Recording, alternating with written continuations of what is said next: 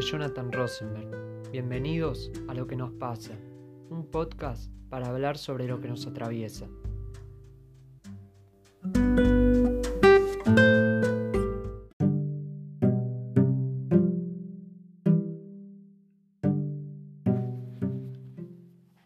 Para encontrar un nuevo camino hay que salirse de la huella, dejar el caminito seguro por el que andamos siempre y animarse a lo nuevo al peligro de lo nuevo. Un camino nuevo tiene sobre todo dudas, miedos, preguntas. Un camino nuevo solo nos dice que nos llevará a un lugar nuevo. Mejor, peor, eso no lo sabemos. Un camino nuevo te puede llevar hacia un tesoro o hacia un abismo. Tampoco se sabe eso. ¿Qué vas a hacer vos? ¿Te vas a animar? Uno cree que llega a nuevos caminos, pero la realidad es que estos llegan hacia vos. Si querés que pase algo distinto, tenés que hacer algo distinto. Si querés llegar a un lugar nuevo, tenés que tomar un nuevo camino. Eso es lo que asusta y atrae de los nuevos caminos. Por eso vos, ¿qué vas a hacer? ¿Te vas a quedar parado o vas a seguir?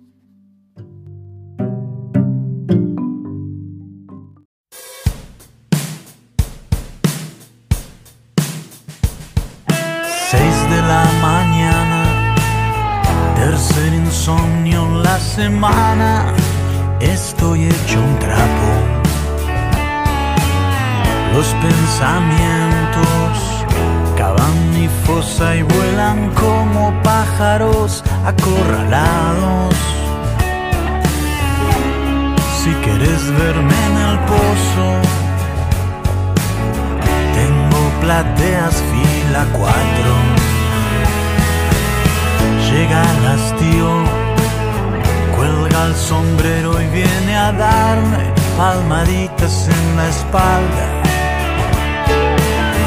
La vida es corta y entramos siempre a los amores por la puerta equivocada.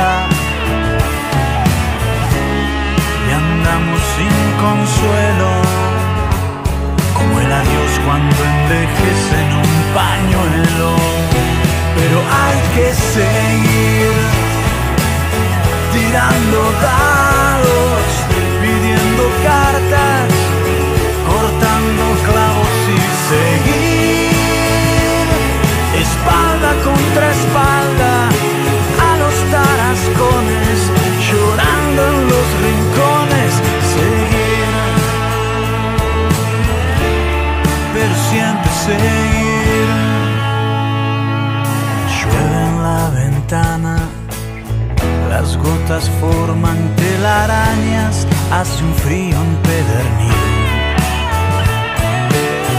Así es la suerte, te besa el cuello y se desnuda con el dedo en el gatillo.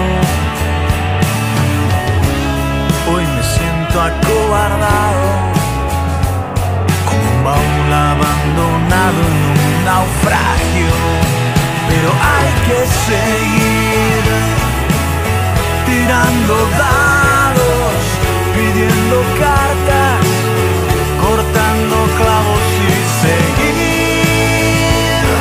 espalda contra espalda a los tarascones, llorando en los rincones. No me saques de paseo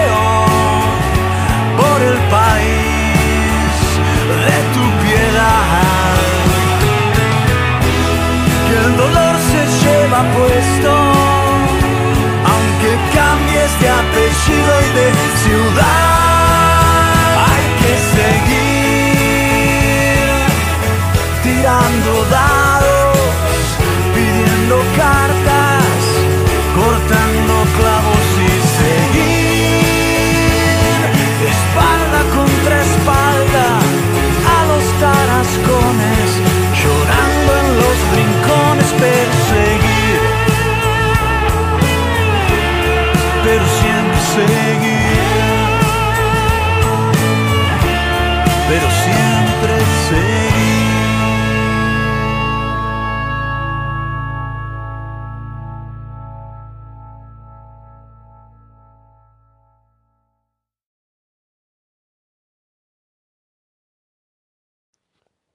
Bienvenidos a otro episodio de Lo que nos pasa.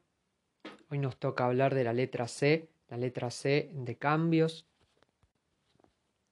Por eso elegimos empezar el episodio con la canción Seguir de Iván Noble, que después la vamos a ir tratando en algunos audios, junto a otras palabras claves, a otros significados que tiene esta tercer palabra que decidimos utilizar en lo que nos pasa, que es por ejemplo la resistencia al cambio, qué es un cambio, diferentes aspectos que vamos a poder relacionar con los audios que van a venir a continuación.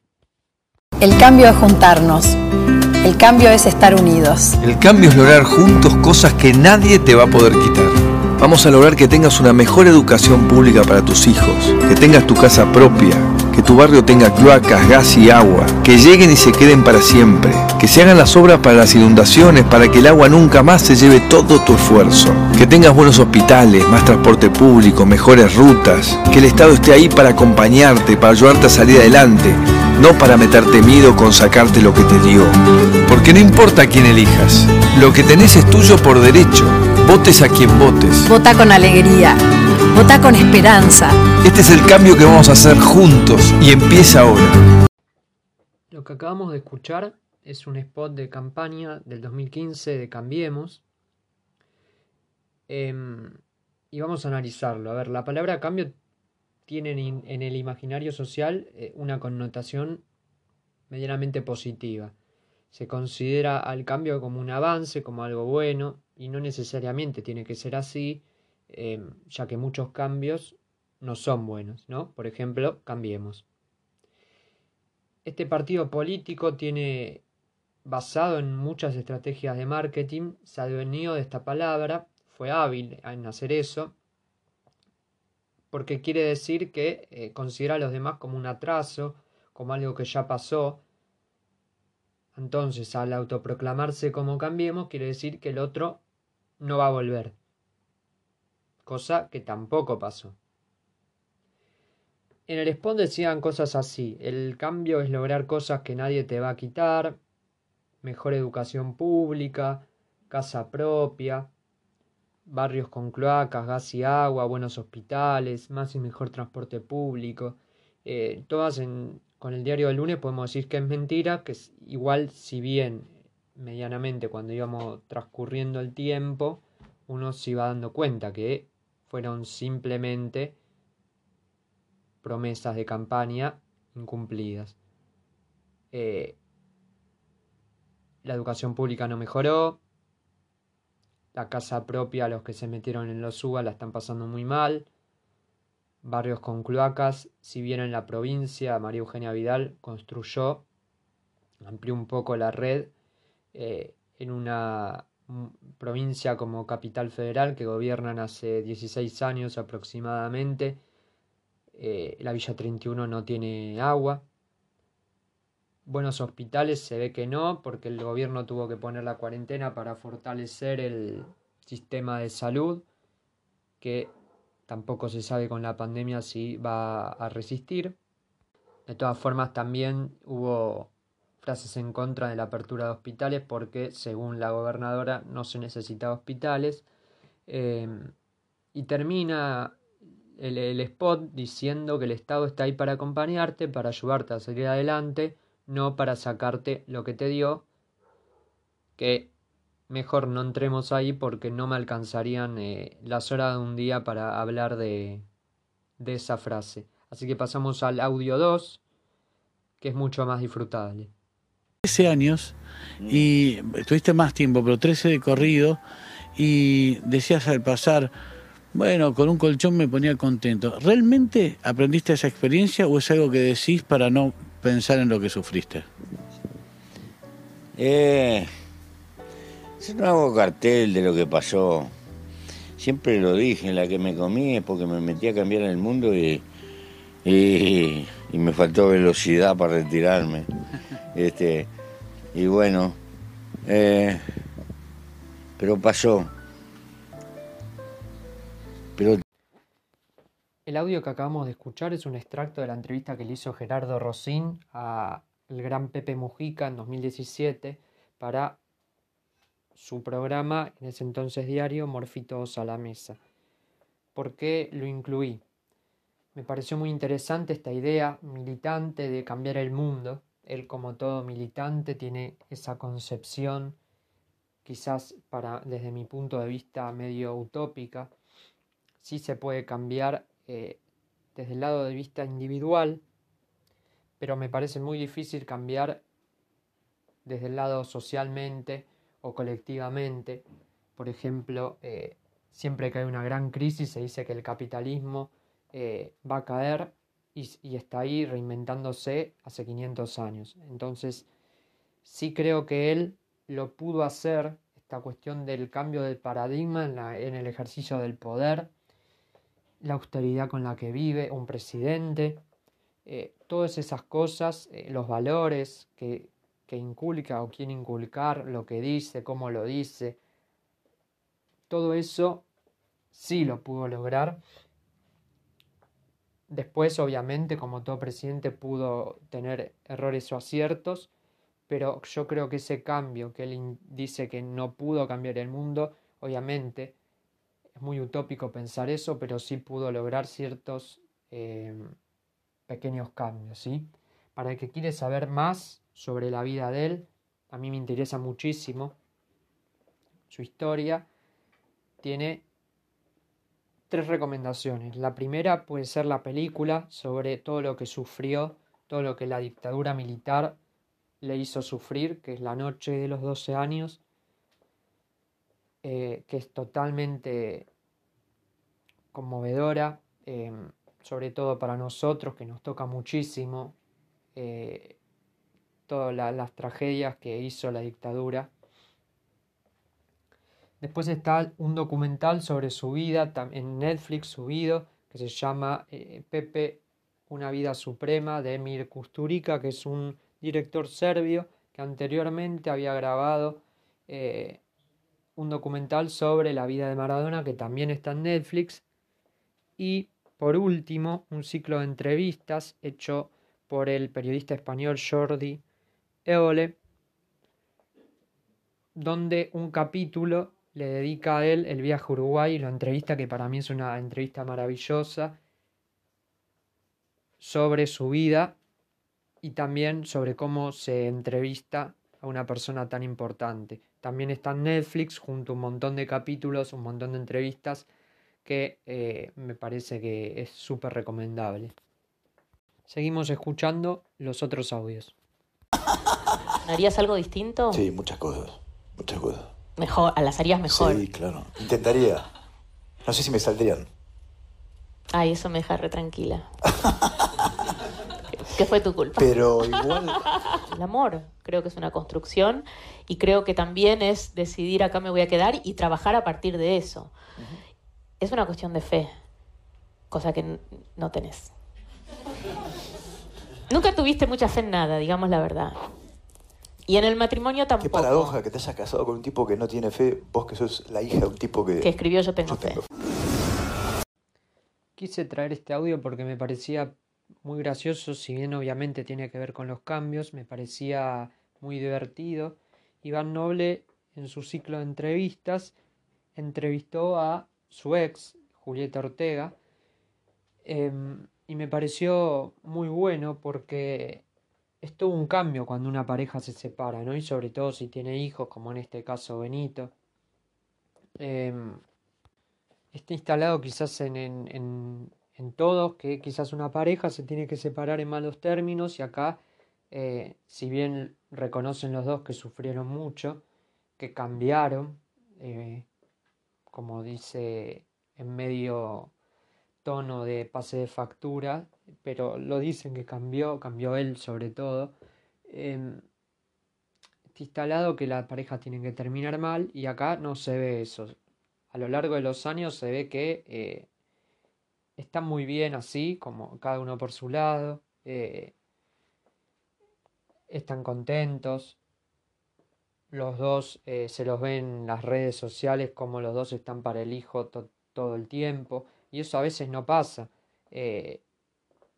casi siempre eh, se termina mal, se terminan peleados, se terminan enojados, una parte le mete miedo, inseguridades o le habla mal de la otra al, hijo.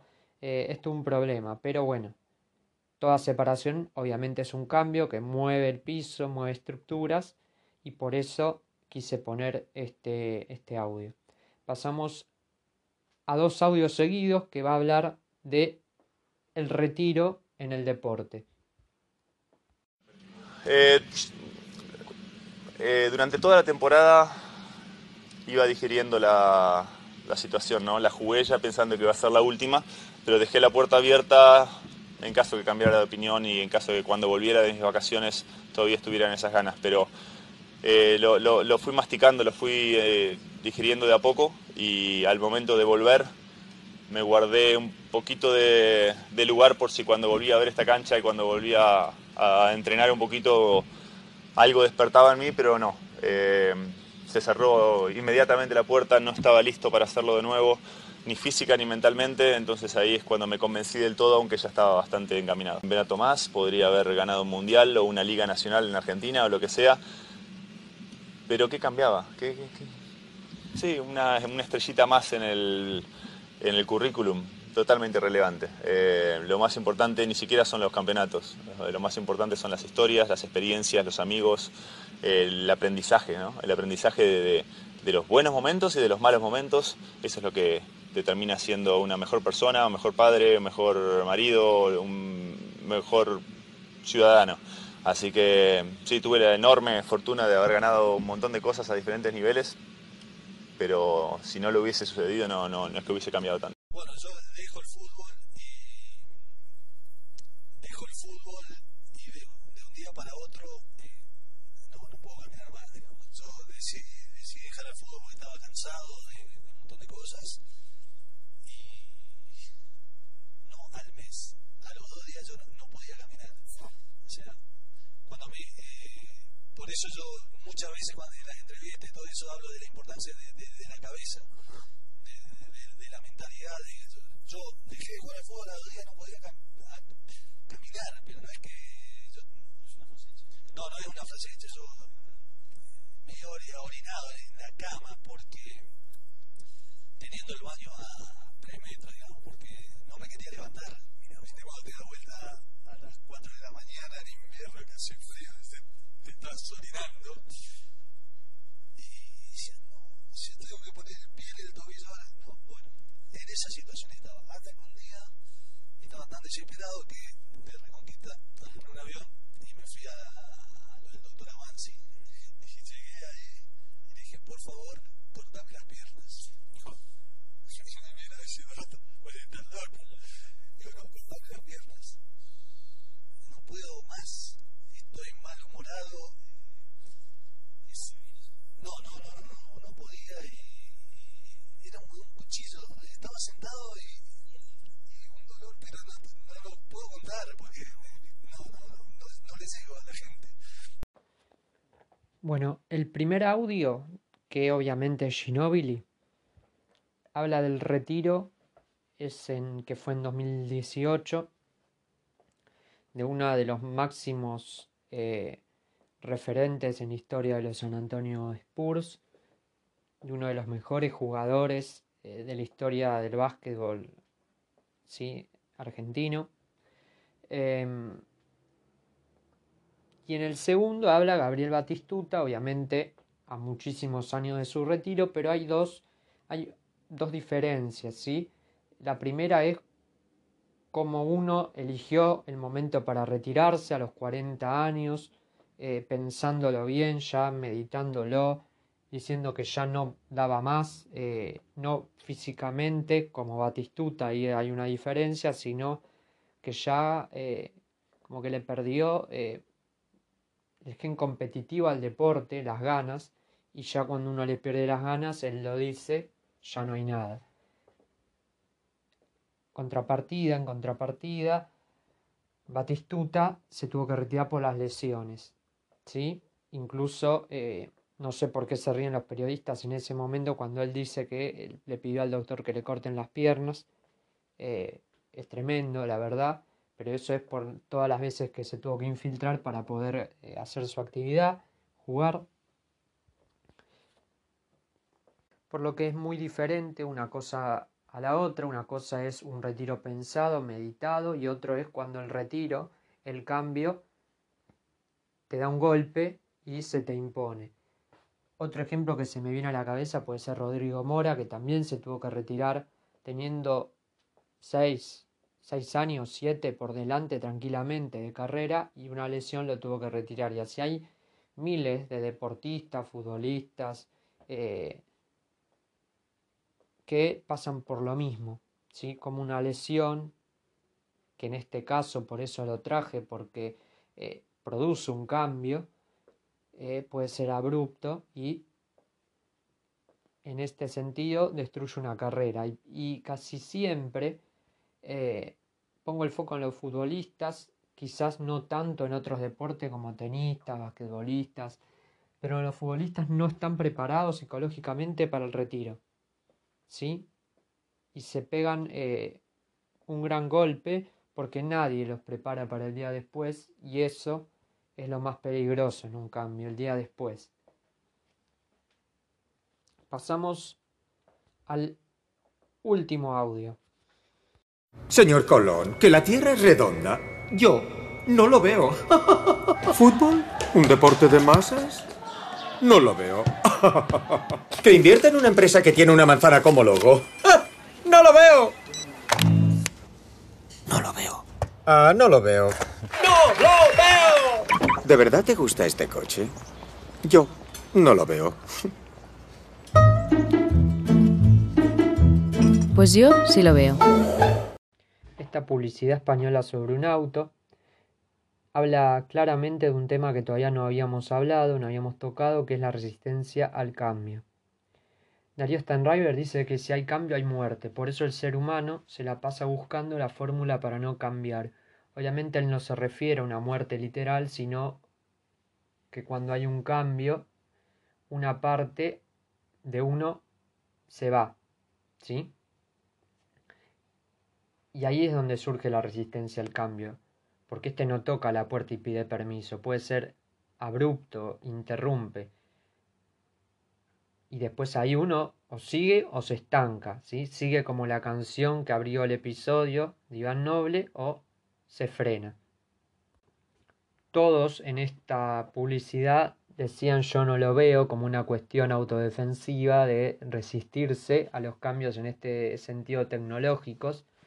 Eh, y me acuerdo ahora, estamos en medio de una pandemia y cuántos profesores quizás se negaron a la tecnología, al cambio tecnológico y cuántos ahora quizás se están lamentando porque como dijimos, vino una pandemia y boom, tuvieron que hacer clases eh, online, adaptarse eh, a la tecnología. Entonces uno a veces no está preparado al cambio y se resiste. También ni todos los que quieren pueden cambiar, ni todos los que pueden cambiar quieren cambiar. Es un juego de palabras, pero si uno no, lo analiza, tiene mucho sentido. A veces uno no está preparado para cambiar, aunque lo quiere, pero no puede. Y otras veces los que pueden cambiar no lo quieren cambiar, no lo pueden hacer, eh, no, lo quieren ver.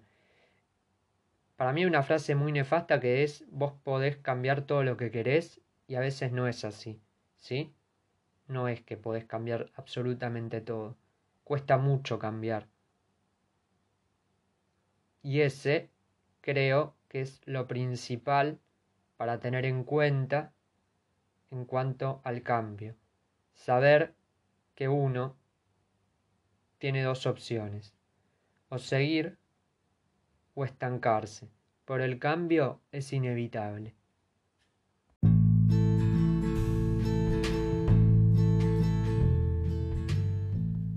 Todo cambia. Como decía Heráclito, no podemos bañarnos dos veces en el mismo río. Cuando volvemos al río a bañarnos por segunda vez, sus aguas ya son otras, están renovadas, se han transformado, ya no es el mismo río. El cambio es perpetuo. Nadie puede resistirse al cambio. Resistirse a él es como resistirse al paso del tiempo, una batalla perdida de antemano. Siempre estamos cambiando, mutando silenciosamente aunque no lo escuchemos. Cambiar es inevitable. El cambio es la esencia de las cosas. Ahora, ¿cuánto de utopía tiene pretender cambiar todo de una vez? El cambio tiene sus tiempos, sus procesos. El cambio es algo orgánico porque está vivo. Tal vez la clave sea cambiar con él. Resistirse al cambio es como querer congelar el agua del río para bañarse siempre en las mismas aguas. Cambio es revolución y ninguna revolución puede ser amable, confortable o cómoda. Si no cambias con el cambio, un día abrís los ojos y ves que todo cambió y ahí estás perdido en lo desconocido. Los cambios nos ayudan a crecer, nos ayudan a aprender, a soltar, a avanzar y a sanar. Por eso, si nos atrevemos a cambiar, podemos tener la oportunidad de construir un mañana mejor. Hasta el próximo episodio.